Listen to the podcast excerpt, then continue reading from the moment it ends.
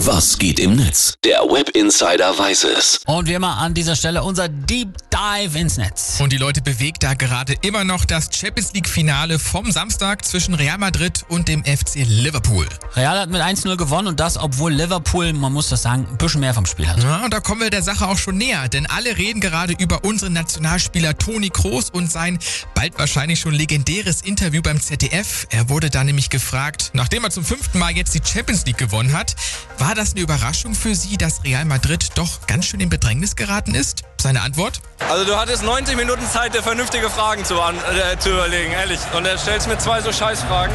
Ja, was soll man auf so eine dumme Frage auch antworten? Typisch ZDF. Ja, das sehen auch die User im Internet so. Der Clip wurde mittlerweile millionenfach angeschaut und die Leute sind sich einig, Toni Kroos hat absolut recht, weil er eben auch ein Grundproblem anspricht. Hat er auch danach noch gesagt, ganz genau hinhören. Ganz schlimm, wirklich. Du stellst erst drei negative Fragen. Erst drei negative Fragen, dann weiß man schon, dass du aus Deutschland kommst, sagt er. Der User Roger M hat dazu getwittert.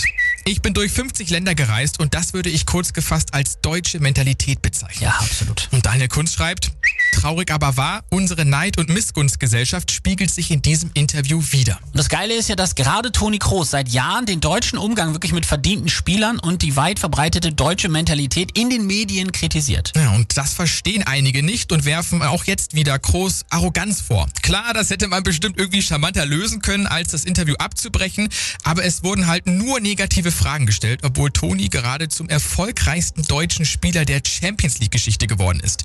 Und deshalb habe ich noch einen zum Rausschmeißen. Fischerbims twittert. Nächste ZDF-Frage wäre gewesen, fünf Titel, kein Tor. Wie enttäuscht sind Sie über die eigene Leistung? Ja, sehr schön.